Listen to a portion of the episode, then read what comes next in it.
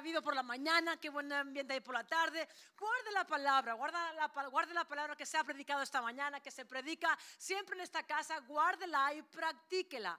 Practíquela. La importancia, la importancia de guardar la palabra es porque usted la puede practicar no para que la tenga guardadita sin practicar, no. Lo que mantiene o lo que le va a hacer llegar a usted al lugar correcto es practicar la palabra que usted escucha en este lugar y la guarda en su corazón. Porque de eso se trata, ¿sabe? Nuestro trabajo, para decirlo así, es entrenar es predicar, es entrenarle. ¿Para qué? Para que usted pueda escuchar la palabra, para que usted pueda abrazar la palabra. ¿Para qué? Para salir ahí fuera y entregar lo que aquí se le ha sido entregado. No para que se lo guarde, sino para, para entregar la palabra que a usted se le ha sido entregado. Yo, yo, yo vuelvo, bueno, vuelvo, vuelvo mis andadas. Em, he empezado a jugar a básquet otra vez. ¿Y qué hago en el entrenamiento? ¿Entreno? Bueno, jugar es un decir, ¿eh? Jugar es un, es decir muy grande. Eh, recuerdo cómo se jugaba. Pero eh, jugamos y ¿para qué? Para que cuando salimos a la cancha poder entregar todo lo que hemos recordado de cómo se jugaba. Aquí en la iglesia es lo mismo. Le entrenamos para que usted coja la palabra, la practique, la guarde y ahí afuera la pueda entregar para que otros puedan ver la realidad de un Dios vivo. Amén. La palabra de hoy la hemos titulado Cuidado no ha sido un no es un no es un título muy muy así muy de muy qué revelación tan grande ¿eh?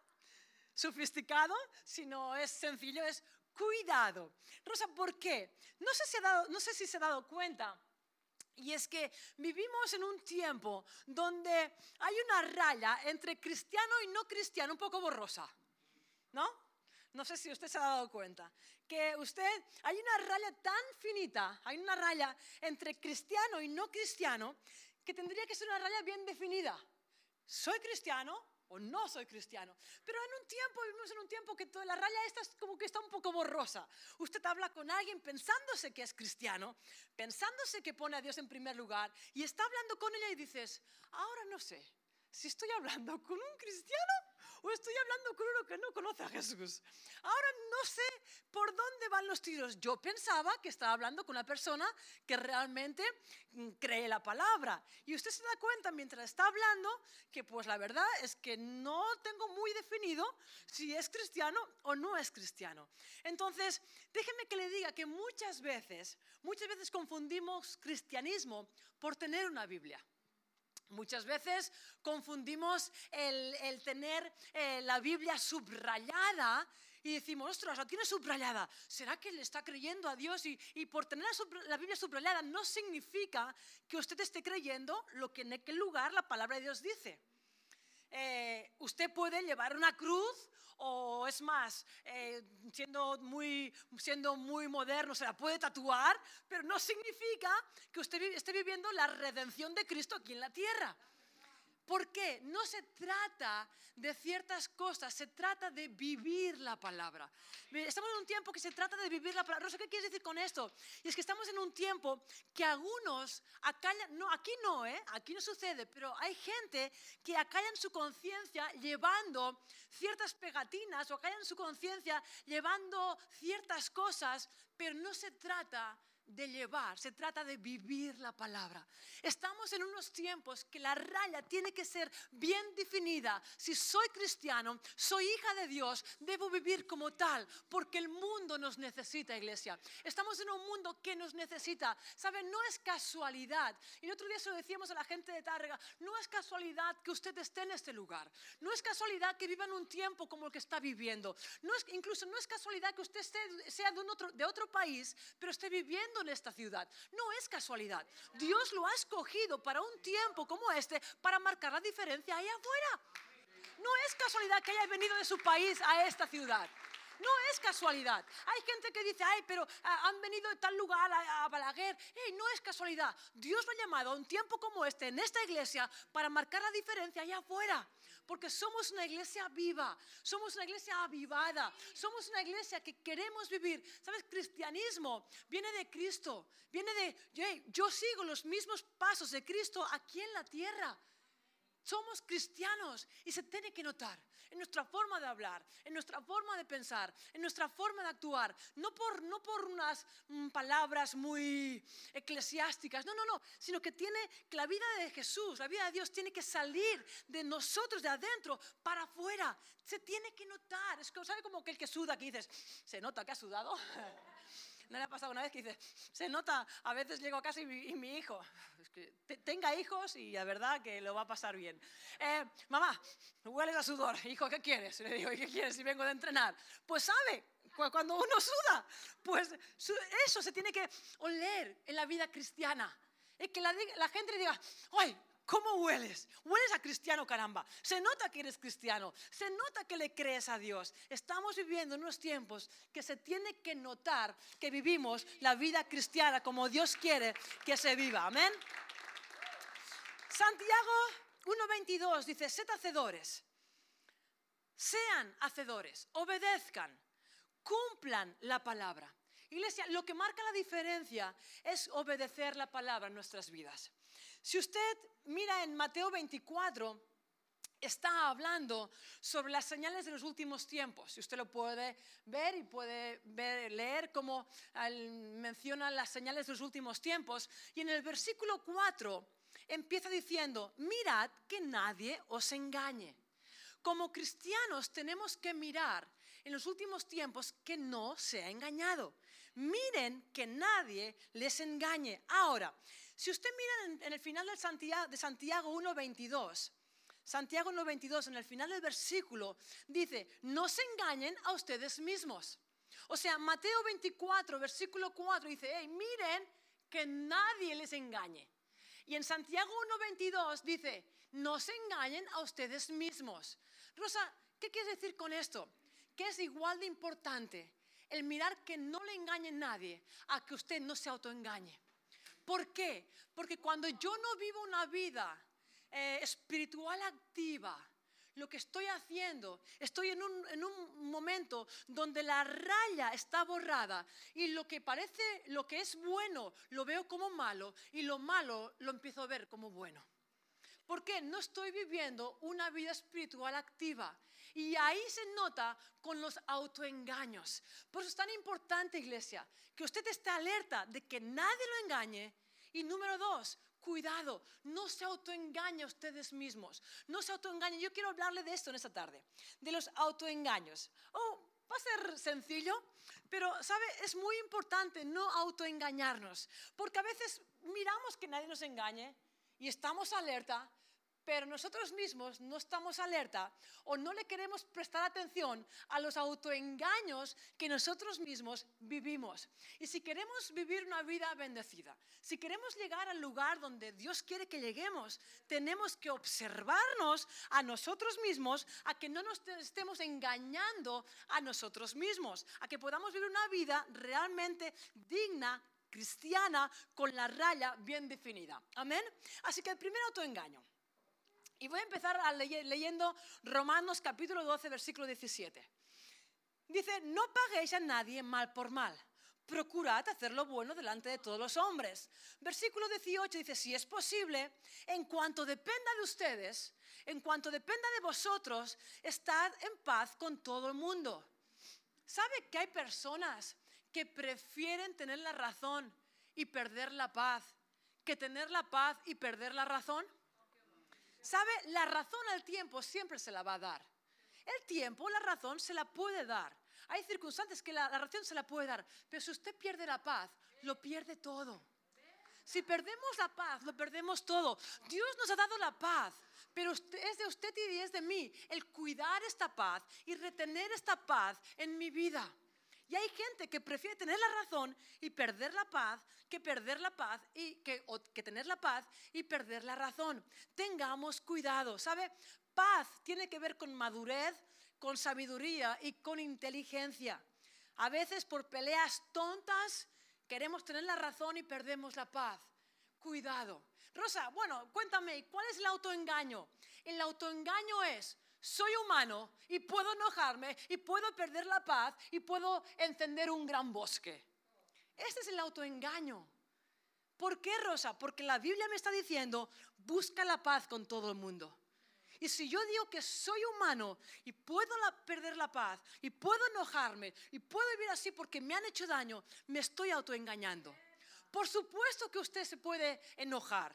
Por supuesto que hay, momentos dados que por circunstancias, por cosas que pueden suceder, me puedo enojar. Pero sabe, lo que no puedo hacer es que el enojo me posea. Lo que no, no, puedo hacer es que el enojo tome control de mi vida. Si yo hay una circunstancia que pierdo la paz, si hay algún momento donde me enojo, me enfado, soy rápido para pedir perdón y soy rápido para, para pedir perdón y para obtener el perdón. Sea rápido. Dice, no se ponga el sol sobre vuestro enojo.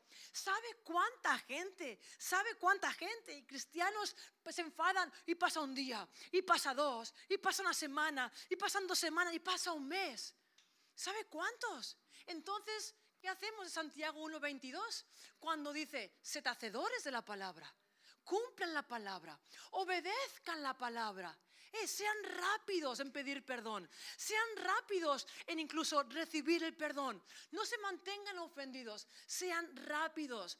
Así que el autoengaño, no se autoengañe, soy humano y esta la puedo usar como quiera y puedo encender un gran bosque. No haga esto. Esto es un autoengaño que el diablo quiere que usted se lo crea para no avanzar, para quedar limitado. Porque cuando yo vivo una vida de, de autoengaño, cuando yo vivo una vida donde no perdono, me mantengo ofendido, le abro la puerta al diablo. ¿Para qué? Para que las cosas del cielo no sucedan en mi vida.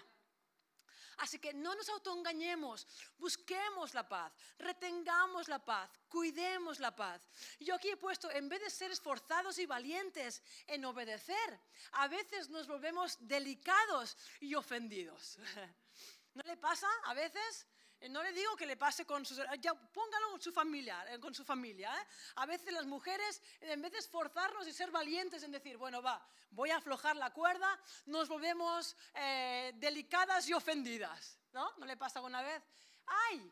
No, es que soy así y voy a ser así y que cambie él. Autoengaño. Te estás autoengañando, Rosa. Te estás autoengañando. No estás cumpliendo la palabra. Y si no cumplo la palabra, esta raya es borrosa. Y si es borrosa, el mundo no puede ver la realidad del Dios vivo a través de mí. Amén. Segundo autoengaño. ¿Usted ha escuchado alguna vez el, mis amigos cristianos están haciendo cosas en contra de la palabra, pero están siendo bendecidos? ¿No le ha pasado? A veces nosotros estamos hablando con gente, nos dicen, bueno, pero es que mis amigos no son cristianos o mis amigos cristianos están haciendo totalmente en contra de lo que la palabra de Dios dice y son bendecidos. Y eso que los queda, nos quedamos mirando diciendo, bueno, ¿y ahora qué quieres que te diga? ¿Que hagas lo mismo? ¿Quieres que te diga eso? Es que es imposible, es un autoengaño. Es imposible vivir una vida de impío y tener resultados de justo. Es imposible. Es imposible vivir una vida de desobediencia a la palabra y obtener los resultados de bendición que la palabra de Dios dice. Es un autoengaño. ¿Para qué? El diablo quiere autoengañarle para que usted se lo crea y no pueda vivir los beneficios de Dios aquí en la tierra. Así que no se autoengañe de esta forma, porque recuerde, es imposible vivir una vida como un impío y tener resultados de un justo. Amén. Número tres. Tercer autoengaño. Dios se encuentra en todas partes. Es hace poquito que, bueno, la hemos escuchado muchas veces, pero hace poquito que la escuchamos en un lugar. Dice, Dios se encuentra en todas partes. Yo puedo ir donde quiera pastora o Rosa o pastores. Eh, yo, yo puedo ir donde quiera. Dios se encuentra en todas partes. Yo voy al monte y me encuentro con el Señor. Hoy domingo me voy a tal iglesia. Después, a otra, eh, otro domingo, me voy a otra iglesia. Y así voy recorriendo todos los lugares, todas las iglesias de la comarca, porque Dios se encuentra en todas partes. Atención, es un autoengaño. Porque el diablo no, quiere, no quiere que usted prospere y dé fruto. Tenga cuidado. Es un autoengaño para que usted no dé fruto. En todas, yo, le voy, yo he puesto este ejemplo que me vino a la cabeza. En todas partes yo puedo encontrar naranjas. Pero si yo quiero tener un naranjo propio y obtener naranjas, tendré que plantarlo. Entonces, usted, si quiere ser cristiano, usted puede visitar muchos lugares, pero si quiere dar fruto como cristiano, tendrá que estar plantado en la casa del Señor, en una casa. Salmo 92, versículo 13 y 14. Plantados en la casa del Señor. Plantados en la casa del Señor. Usted está en esta casa. Usted está en esta ciudad. Plántese en la casa del Señor. ¿Para qué? Para poder dar fruto. Dice, en los atrios de nuestro Dios florecerán, aún en la vejez fructificarán, estarán vigorosos y verdes. Iglesia, ¿sabe cuál es el éxito de un árbol?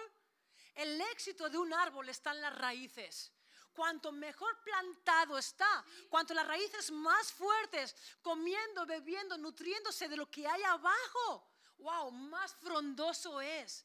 Su éxito está, cuanto más arraigado en la casa del Señor esté, más usted va a florecer, más usted frondoso y fruto va a tener para que la gente de ahí fuera pueda comer de este fruto. Amén. Hebreos 10:25. Algunos, dice así, faltando las reuniones, y eso no es, algunos faltan las reuniones, y esto no está bien, dice esta versión. Reunámonos para animarnos los unos a los otros y con mayor razón ahora que vemos que se acerca el día. Iglesia, es tan importante reunirse en la casa del Señor. Es tan importante el congregarse. Es tan importante separar el tiempo de ir a la iglesia. Dice, y es más, aún, porque ahora, porque el día se acerca. Somos hacedores de la palabra. No olvide, no somos tan solamente oidores, somos hacedores. Somos gente cristiana, somos hijos de Dios, teniendo esta raya bien definida, sabiendo quién soy, cuáles son mis responsabilidades y no me voy a autoengañar porque sé a lo que Dios me ha llamado. Amén. Sabe, vivimos en una sociedad que carece de integridad. Primera de Timoteo 4:12 dice, no dejes que nadie te considere menos por ser joven. Usted ponga ahí lo que usted quiera. O sea, en plan de, no dejes que nadie te considere menos por ser de otro país, o por ser más joven, o por tener la edad que tiene, o por tener el negocio que tenga. Ponga lo que usted quiera. Dice, no, considere, no que nadie te considere menos, sino sea ejemplo. Ejemplo en su forma de hablar, ejemplo en su conducta, ejemplo en amor, en fe y en pureza. Iglesia, seamos ejemplo ahí afuera. Seamos ejemplo en nuestros trabajos. Seamos ejemplo en la universidad, en el instituto, en el lugar donde usted se mueva. Sea ejemplo con su puntualidad, con su conducta, con su forma de hablar. Sea de ejemplo. Cuando usted diga algo, cúmplalo.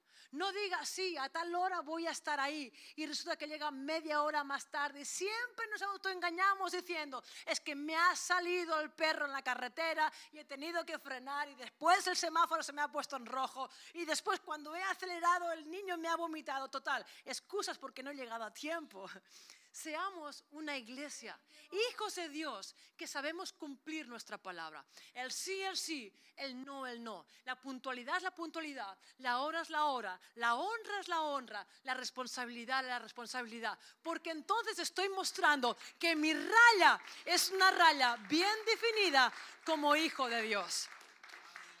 Amén. ¿Saben? Romanos 14, versículo 11 y 12 dice, como está escrito, el Señor dice, si usted lo lee todo, es impresionante. Pero dice así en el versículo 11 y 12, dice, el Señor dice, prometo por mi vida, dice el Señor, ¿eh?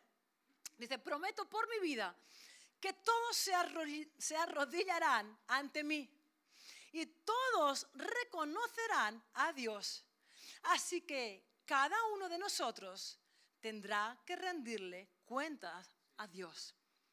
El Señor dice, prometo por mi vida que todos se arrodillarán, ante mí y todos reconocerán a Dios. Así que, dice, cada uno de nosotros tendrá que rendirle cuentas a Dios. ¿Sabe? No importa lo que otros hagan. Lo que importa es lo que usted y yo vamos a hacer. Estamos haciendo. Hay gente que dice, bueno, pero es que este va a la iglesia y hace esto. No le debe importar lo que este hace si va a la iglesia. Lo que a mí me debe importar y voy a rendir cuentas de mis actitudes, de mis hechos, de mis pensamientos, de incluso aquello que nadie sabe. Yo voy a rendir cuentas porque Dios conoce hasta el último pensamiento y lo último que pasa por mi mente que nadie sabe. Dios lo conoce. Así que bueno que es el poder cuando nos presentemos delante de Dios y rendir cuentas a Él y decirle, hey, sí, Dios, es verdad, me costó amar, pero te puedo asegurar que lo hice, obedecí.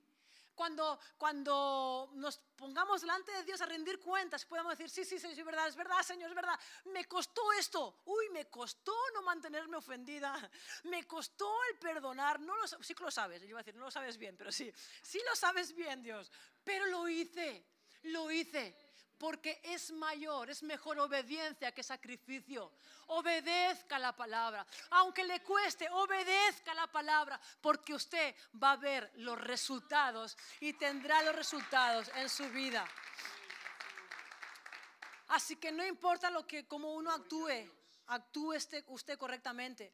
Cómo vemos, cómo hablamos, cómo actuamos. Sabe, siempre cosecharemos lo que sembramos. Siempre vamos a cosechar lo que sembramos. Y los músicos si quieren ya pueden subir. Y terminamos. Todo el mundo va a cosechar y todos nosotros cosecharemos lo que sembramos. ¿Sabe qué cosa lo va a mantener feliz, iglesia? ¿Sabe qué cosa lo va a mantener feliz? Es estar bien con Dios. ¿Sabe qué significa estar bien con Dios? Obedecer la palabra. Lo único que lo mantendrá feliz de una forma continuada, de una forma continuada, es estar bien con Dios.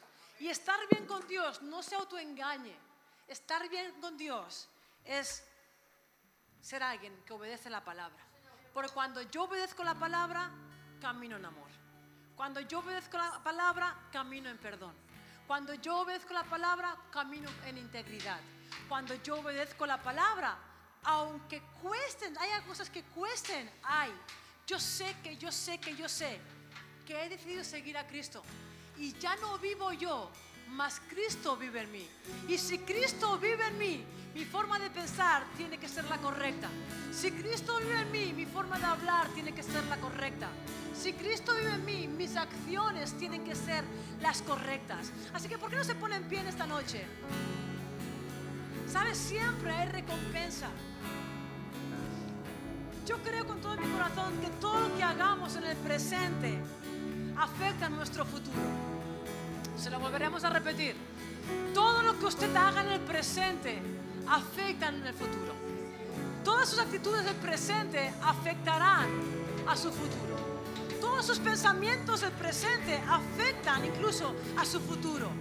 Así que vamos a tomar esta canción que estamos tocando hace, hace poquito. Y piensa un poquito. Primero vamos a cantarla. El estribillo, por favor. Y no importa todo lo que cueste, tu presencia va.